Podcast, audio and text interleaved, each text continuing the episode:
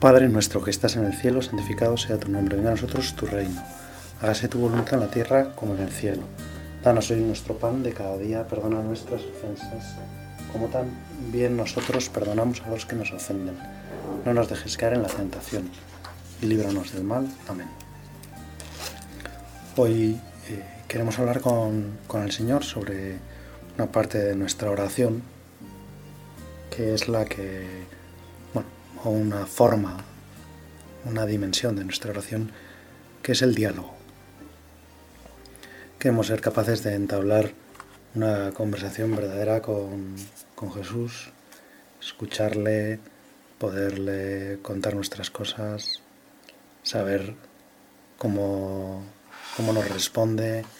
En el fondo queremos escuchar su voz, queremos aprender a discernir cuál es su voz y, disfrutarla, ¿no? porque al fondo de él siempre nos van a venir cosas maravillosas y es posible que con frecuencia nosotros confundamos eh, parte de nuestro monólogo, de nuestro hablar nosotros con nosotros mismos, puede que lo confundamos con, con, el, con las palabras del Señor y pensar que sea una pena, ¿no? Que que el Señor nos está, no nos está hablando, no nos está diciendo eso y nosotros lo identificamos como algo Él, porque siempre nuestras palabras en general tienden a hacernos daño y en cambio las palabras del Señor tienden a curar, a proteger, a animar, a, tirar para adelante, ¿no? Por eso me parecía que era interesante eh, descubrir qué es lo que dice el diccionario de la Real Academia sobre el monólogo, cómo lo define. Y lo define diciendo que es una obra dramática en la que habla un solo personaje. Quizá esto nos sorprenda esta definición porque estamos acostumbrados hoy en día a que los monólogos sean habitualmente cómicos. Eh, bueno, yo no sé si un drama se refiere tanto a algo dramático y, y como tremendo o sin más es algo como una representación. Pero si el monólogo bueno, tiene este, este cariz así un poco dramático en el que habla un solo personaje, nosotros no queremos ser ese personaje.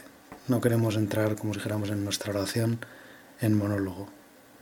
Y sería una pena que estuviéramos pensando que, que estamos haciendo un diálogo, pero que en realidad no estamos preguntando o diciendo cosas una y otra vez nosotros a nosotros mismos. Por eso, Señor, te queremos pedir al comienzo de esta oración que nos ayudes a percibir tu voz, a salir del monólogo, a salir en el fondo del drama, a salir de, esa condición en la que, bueno, no, no nos dejamos, como si dijéramos, querer por ti, no nos dejamos, eh, no sé, como llenar de esperanza. Pensaba que en el monólogo se pueden identificar como nuestro monólogo para, identificar cuándo es monólogo y cuándo es diálogo, porque también es muy interesante ¿no? el, buscar qué significa, ¿no? qué es, qué dice la RAE, que es el diálogo, es pues quizá todo lo contrario, ¿no? Dice plática entre dos o más personas que alternativamente muestran, manifiestan, perdón, sus ideas o afectos.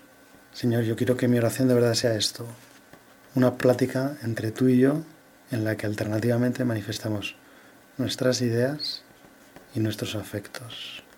Qué gozada si en lugar de, no sé, que sea algo dramático, podemos hablar, Señor, también de cosas, cosas buenas, incluso de cosas cómicas, porque mi vida, Señor, muchas veces tiene algo más de cómico que de trágico. El, propio diccionario, cuando habla de algo dramático, que es ¿no? el adjetivo, mm, dice que es algo lógicamente referido al drama. Y el drama es más bien, como decíamos al principio, quizá una obra literaria escrita para ser representada. Pero en un segundo significado dice obra de teatro de cine, en que prevalecen acciones y situaciones tensas y pasiones conflictivas. Y por último ya suceso infortunado de la vida real, capaz de conmover vivamente. El, el fondo, el ser eh, algo dramático, parece que es como algo eso tenso, mm, con grandes pasiones, con como algo que conmueve, como en el fondo algo como duro, ¿no? Nosotros queremos que nuestra oración sea todo lo contrario. En nuestra oración puede haber, pues, eh, cosas, ideas o afectos, porque podemos estar en un momento determinado un poco tristes. Y eso no es ningún problema. O sea, al Señor eso no le, no le inquieta, no, no, dificulta nuestra oración. Es más, muchas veces nuestra oración surgirá precisamente de esa tristeza en la que buscamos a alguien que nos dé esperanza, que nos abra un futuro nuevo, que nos saque de ese estado.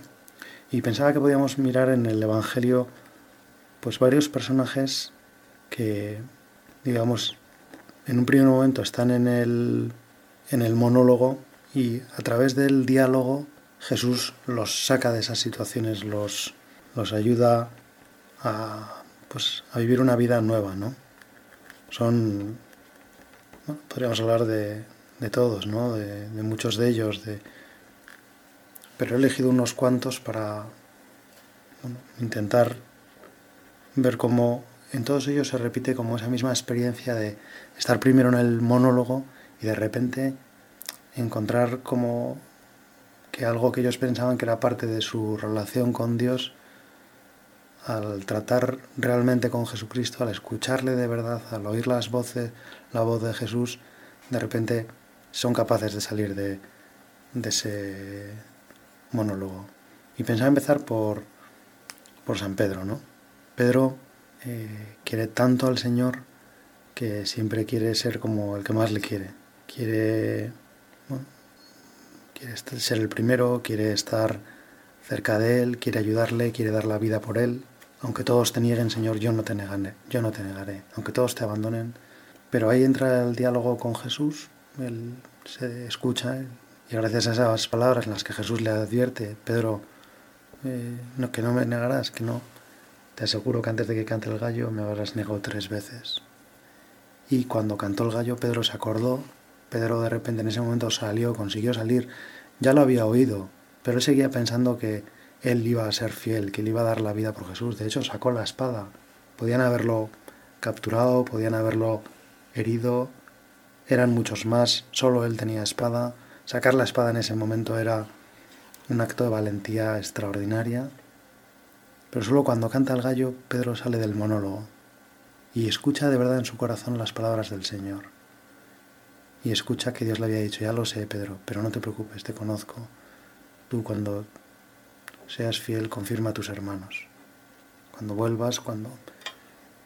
Y por eso Pedro es capaz de, en ese monólogo en el que él estaba de voy a ser fiel, esto no puede ser, tengo que, ¿no? Que es parte también de ese monólogo de Señor, la cruz no es para ti, no es y Jesús le tiene que decir, apártate de mí, Satanás, porque no escuchas, no me hablas como no me dices las cosas de Dios, me dices las cosas de los hombres, porque estás en el monólogo, en el monólogo en el que dices que la cruz es horrible, que esto no puede ser, que no te puede pasar eso a ti, pero esa no es la voluntad de Dios, esa no es la voz de Dios. Qué gozada, Señor, pensar que que tú eres capaz de sacarnos del monólogo, de que lo que nosotros, lo que el propio Pedro pensaba, que, que era la voz de Dios, que era no dejar que su maestro muriera, defenderlo hasta la muerte, eso resulta que no era la voz de Dios, que era lo que Pedro quería, lo que Pedro se decía a sí mismo, era un monólogo y era dramático. Le pasa lo mismo un poco a, Marta. Marta estaba en su casa, estaba sirviendo al Señor y en su interior pensaba que, que no lo estaba haciendo bien, que no llegaba y, termina como enfadándose con el Señor y poniéndose delante, diciendo el Señor, mira, y nos abre ahí su corazón y le dice al Señor lo que estaba sintiendo antes. Mira que, que no llego a todo y que mi hermana encima me está dejando sola. Dile que venga conmigo. De María era una excusa. Marta en el fondo estaba ahí con su no estoy a la altura, han venido invitados, no puedo atenderles como me gustaría, sufre, sufre en su interior pensando que no lo está haciendo bien, que no está a la altura, que no da la talla. Y en el diálogo con el Señor, el Señor le saca de ese planteamiento. Le dicen, estas no son mis palabras, yo no te estoy diciendo eso. Eso es tu monólogo, tú estás ahí en esa obra dramática en la que estás ahí dándote vueltas y, pensando que, que, tienes que hacerlo. Y además, claro, un monólogo en el que se nos pide más, se nos pide hacer las cosas de otra forma, más difícil a veces, pues pensamos que seguro que es diálogo, porque esto seguro es que es lo que quiere Dios, seguro que es la voluntad de Dios. Pero estamos en nuestro monólogo. Pasa lo mismo al, al centurión, que luego le va a dirigir a Jesús esas palabras y a través de esas palabras conocemos cómo estaría él antes, pero quizá ese centurión antes había pensado, voy a ir a donde Jesús, pero pensó, no, no soy digno, no soy judío, no, ¿por qué le voy a pedir que me ayude? ¿Por qué va a tener este hombre más poder que otros? ¿Por qué tantas cosas de su monólogo que luego salen a la luz cuando él se acerca a Jesús y le dice, no soy digno de que entres en mi casa, pero por favor, estaba tan desesperado por que se curara su criado, le quería tanto, que al final pasa, termina, pues, ¿no? Confía más en ese maestro, en su bondad, que en su monólogo, que le estaba diciendo, pues, no te lo mereces, porque va a hacerte un favor, tú no eres de ellos, no, no eres digno, y eso es un monólogo, eso es parte de su, su monólogo, aunque luego lo convierte en diálogo y ahí es cuando viene el milagro, cuando viene las palabras de Jesús tan bonitas sobre la fe del centurión. Le pasa en parte lo mismo también al, al buen ladrón. El buen ladrón se diría que en su conversación con, con su compañero de desdichas, con el mal ladrón, con ese que se queja, termina pues de algún modo aceptando parte de los presupuestos de ese monólogo del otro. Esto es lo que hay, tenemos que conformarnos, nos hemos portado mal, pues nos merecemos la muerte, nos merecemos este castigo, nos merecemos esta angustia, nos merecemos todo este dolor por el dolor que hemos causado a lo largo de nuestra vida. Pero gracias a Dios luego en su conversación con, con Jesús cambia totalmente de vista de punto de vista, perdón, y descubre que, que, el, que Dios no le estaba diciendo esas cosas, que Dios le iba a decir cosas impresionantes, que le iba a sorprender totalmente. Les pasa lo mismo también a los discípulos de Maús. A veces en estos monólogos aparecen dos personajes, ¿no? como pasa con el buen ladrón, como pasa con los dos discípulos de Maús, pero iban entre ellos pues en una conversación dramática. Qué pena con todo lo que habíamos soñado, con lo bien que parecía que iba a salir todo, con la maravilla que si Jesús hubiera sido el Mesías, pues qué gozado un Mesías así, y haber estado tan cerca, y haber podido disfrutar y ser de los suyos, y... pero qué pena que ya ha pasado todo, qué pena que, que ha muerto, que ha muerto en la cruz. Y ese es su monólogo, en el fondo, no admitir que la cruz sea algo posible para Jesucristo. Pensar que como ha muerto en la cruz, entonces se demuestra que no era el Mesías, que Dios no estaba con él. Hay otros personajes más que me gustaría pensar, ¿no? que también están en ese monólogo. Uno de ellos es Nicodemo. Nicodemo que ha escuchado palabras a Jesús y la está tratando de averiguar él en su interior y se lía y se complica y no entiende cómo pueden suceder las cosas y trata de encontrar pues como la respuesta en su sabiduría, pues porque era un rabí, porque era un maestro, porque era un escriba, alguien que sabía bien la ley, pero su sabiduría no le basta para entender las cosas y gracias a Dios que decide conversar con Jesús y conversar con él con calma y entonces escucha ahí las palabras maravillosas de Jesús. Natanael también, cuando está esperando y viene Felipe y le dice, hemos visto al Mesías, Jesús de Nazaret. Me dice, va, de Nazaret puede salir algo bueno. Ese es su monólogo, su obra dramática, pensar que los de Nazaret son, ¿no? que el Mesías no puede ser de Nazaret, que es demasiado poco glamuroso para, para el Mesías. Y también, por ejemplo, le pasa lo mismo a la, a la hemorroisa que no se atreve a acercarse a Jesús, no piensa que sea digna, ella piensa que está tan manchada, tiene esa enfermedad, esa impureza, que, no se atreve a, hablarle a Jesús, no se atreve a, a mirarlo, a... entonces se acerca por detrás queriendo tocar el manto como pensando así no se dará cuenta, así no lo molestaré, porque no tengo derecho a molestarlo, porque soy tan impura que, que no tengo derecho a, a pedirle que me cure, a pedirle que, que me trate bien. Señor, yo te pido que como todos estos personajes haga, porque luego todos ellos terminan hablando con el Señor, terminan saliendo del monólogo. Y vemos como una, tres características en, en los monólogos. Te pido, Señor, que me ayudes a descubrir y a detectar cuando mis, no sé, incluso las cosas buenas, porque todos ellos estaban pensando cosas buenas, ¿no? Pues Marta que quería servir mejor a Jesús, Natanael que el Mesías tenía que ser alguien maravilloso y que viniera de, pues, de una ciudad maravillosa, el centurión quería la salud de su de su criado y no se atrevía porque pensaba que él no era digno. El buen ladrón pues trataba ¿no? de pensar, pues es que esto es lo que me merezco, esto es lo que hay, esto es lo que te has ganado. Pedro en el fondo pensaba que tengo que hacer más, tengo que dar la vida, tengo que ser el primero, tengo que... ¿no? Y Jesús, que le conoce bien, luego le preguntará, Pedro, ¿me amas más que estos? Porque sabe que Pedro necesita ese tipo de retos, porque Pedro necesita ser el primero, el que más quiera. O Nicodemo, que estaba ahí dando vueltas a, las cosas, cómo se pueden hacer de nuevo, y no terminaba de entenderlo, y el Señor como que le, le ayuda, ¿no? O la hemorroisa quería acercarse a Jesús, sabía que Jesús curaba, pero se sentía indigna, no, Pensaba que Dios no la iba a aceptar. Todo eso son monólogos, no, no es lo que Dios quiere para ellos. Pero gracias a Dios todos salen. Y decía que hay como tres puntos en, el monólogo. El monólogo, precisamente porque es una obra dramática, en la que solo hablamos nosotros, tiene como tres características, que es, la primera, produce desánimo. Son palabras que a veces identificamos incluso como provenientes de Dios, como si fueran la voluntad de Dios, porque a veces también nos pasa que identificamos la voluntad de Dios como lo que Dios quiere para nosotros y lo que Dios quiere para nosotros es que seamos felices. Nosotros somos a los que Dios quiere. Lo que Dios quiere somos nosotros. ¿Qué es lo que quiere Dios? Que seas, porque es que le encanta que existas, le, le, fascina mi vida. Quiere disfrutarla, quiere vivirla conmigo, quiere que, que lo pasemos muy bien juntos. Bueno, pues a veces Mm, podemos identificar o mm, pasarle como la prueba del algodón a la pared y decir, uy, esta pared parecía limpia pero está manchada. Porque esta, esta forma de entender las cosas me lleva al desánimo. Pues ese es como un primer punto, ¿no?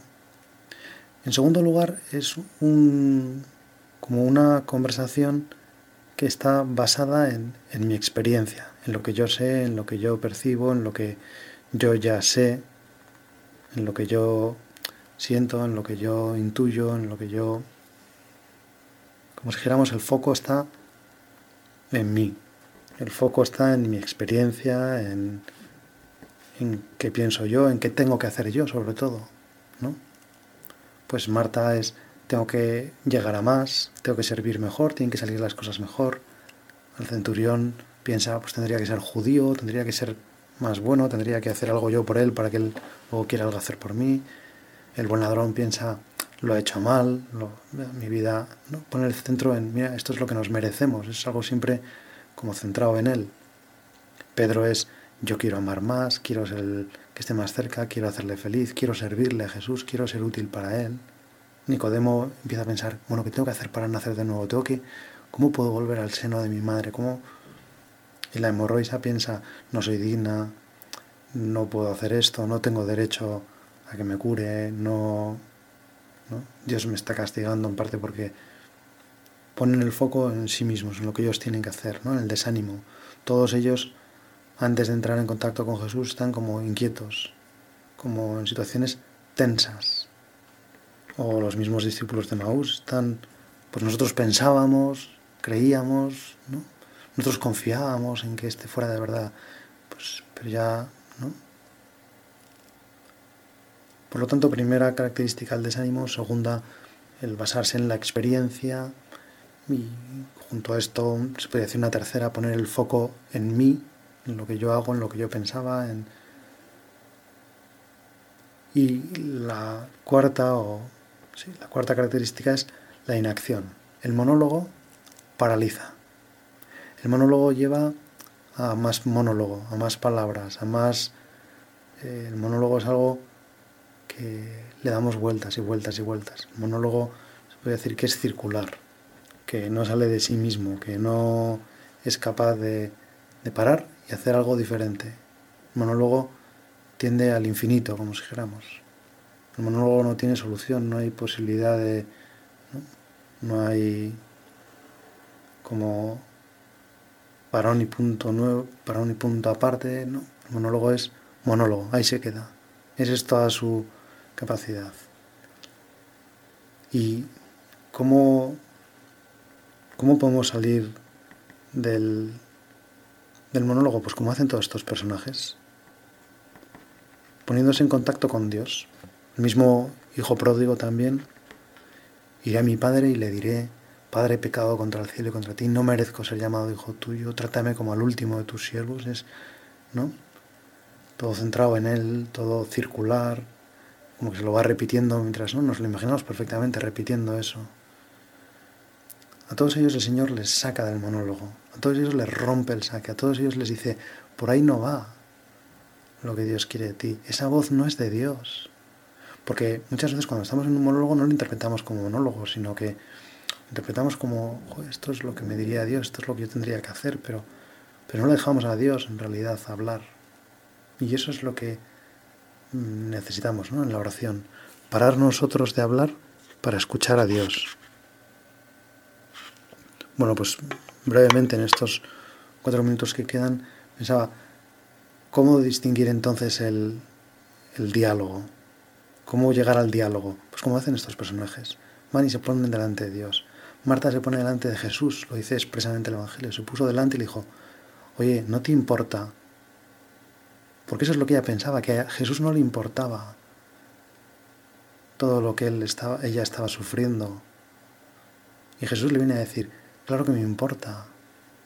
Pero es que primero no estoy, sub, no estoy echando en falta tu cariño, porque nos estás atendiendo súper bien. Además, lo que más te preocupa que es que María se salve, porque a las personas que son como Marta les preocupa mucho servir, ayudar a los demás, pues a María la estás sirviendo muchísimo, porque gracias a que tú estás trabajando, María puede estar aquí. Y María necesitaba ahora estas palabras que yo le estoy diciendo. Y María se va a salvar y nadie le va a arrebatar su parte. A Natanael, como accede a entrar en diálogo, en cuanto va hacia Jesús, de repente Jesús le dice, he aquí un verdadero israelita. Y Natanael le pregunta, ¿de qué me conoces? Y empieza el diálogo. Y Natanael en esa misma conversación, solamente por que le diga al Señor que lo ha visto debajo de una higuera, Natanael dirá, eres el Mesías. Natanael sale del, diálogo, del monólogo, deja de pensar que si Nazaret o que si tal o que si él, y entra en el, en el diálogo, escucha la voz de Jesús y dice, tú eres el Mesías. El centurión se atreve a ir a donde Jesús. Y Jesús le dice lo que él necesitaba oír. Tu criado está curado y tú, os que no he encontrado tanta fe en Israel como la de este centurión. O el buen ladrón. Sale de su monólogo de decir esto es lo que hay, esto es lo que nos merecemos, y se pone a hablar con Jesús. Jesús le dice, no solo me voy a acordar de ti, sino que esta tarde estarás conmigo en el paraíso. Pedro sale del monólogo cuando escucha al gallo cantar, cuando se deja, como sale del monólogo, cuando deja que Jesús le, hace caso a Jesús y envaina la espada y ve como Jesús cura a Malco. Sale del monólogo cuando Jesús le dice, no, no me vas a lavar los pies, no me los puedes lavar, no es digno de ti, esto no, porque piensa que la voluntad de Dios es esa, ese es su monólogo, su forma de pensar. Dice, si no te lavo los pies no tienes parte conmigo. Y él sale del monólogo y le dice, pues Señor, entonces los pies y las manos y todo. O Nicodemo cuando va a hablar con Jesús y Jesús le habla cosas tan bonitas, le dice que tanto amó Dios al mundo. explica que no se trata de nacer de nuevo en el vientre de la madre, sino que el reino de Dios es de los niños. O la hemorroisa que toca el manto de Jesús, entra un poco en diálogo, se atreve a acercarse aunque sea al manto, y Jesús con ese poquitín de conversación que inicia la hemorroisa, se da la vuelta y dice, ¿quién me ha tocado? Para que la hemorroisa vea que a Dios no le importa que le toquemos, todo lo contrario. O los discípulos de Maús, que empiezan a hablar con Jesús y no ardía nuestro corazón. O el hijo pródigo que llega a casa, se atreve a ese diálogo, aunque sea un diálogo muy centrado en sí mismo, y el Señor le saca de ahí. El diálogo nos llena de esperanza. Contra el desánimo del monólogo, el diálogo nos llena de esperanza. Por eso, si una cosa no nos da esperanza, entonces es monólogo. Contra nuestra experiencia, lo que yo sé, lo que yo pienso, lo que yo ya... He, El diálogo siempre nos da novedad, siempre es otra persona que nos habla de sus ideas y de sus afectos. De la inacción, el monólogo, precisamente porque es circular, produce inacción, nos, nos paraliza, nos deja ahí atascados. El diálogo siempre lleva a la acción. A decir, bueno, pues voy a hacer esto, voy a... El monólogo pone el foco en mí, en lo que yo hago, en lo que yo pienso, en lo que esperaba, en lo que si Nazaret puede salir algo bueno, si yo quiero pelear con la espada hasta dar la vida por ti, pero el diálogo pone el foco en Dios, en lo que hace Dios, en lo maravilloso que es, en cómo nos quiere, no en cómo yo le quiero, sino en cómo me quiere Él a mí. Y como decía, el monólogo es circular y en cambio el diálogo es, se parece como a un paseo, son una línea en la que vamos avanzando, en la que vamos descubriendo cosas nuevas y contemplando nuevas ideas, nuevos afectos de Dios. Pues Señor, se acaba el tiempo y en el fondo, la reina del diálogo es la Virgen María. A ella le pedimos que, nos ayude cuando estemos dándonos vueltas, cuando estemos desanimados, basándonos en nuestra experiencia, paralizados, poniendo el foco en nosotros o, dando vueltas sin parar, que ella nos saque, ¿no? que ella admita que, bueno, ella, como dijéramos, había pensado, y así lo quería Dios, que fuera virgen, pero además Dios quería que fuera madre. Le admite a Dios la novedad se pone en acción, sale a cuidar a su prima Santa Isabel. Se da cuenta que ella es una humilde esclava, que ya no tiene nada, pero que Dios ha hecho obras grandes en mí. No se queda solo en que yo soy de Nazaret, yo soy una pequeña esclava, Dios ha hecho obras grandes en mí. No es circular, el pensamiento de María no es circular, no está alrededor de ella misma, es lineal, sale, se pone en camino, mira hacia Dios, escucha a Dios. Madre mía, ayúdanos a que nosotros también escuchemos que salgamos de nuestros monólogos, a veces que los interpretamos con una cosa tan buena porque pensamos que es la voz de Dios, pero, pero que salgamos de ese monólogo para escuchar tu verdadera voz, para escuchar tu amor, para dejarte obrar a ti, para descubrir tu esperanza, para descubrir tu novedad. Dios te salve María, llena eres de gracia, el Señor es contigo, bendita tú eres entre todas las mujeres y bendito es el fruto de tu vientre Jesús. Santa María, Madre de Dios, ruega por nosotros pecadores, ahora y en la hora de nuestra muerte. Amén.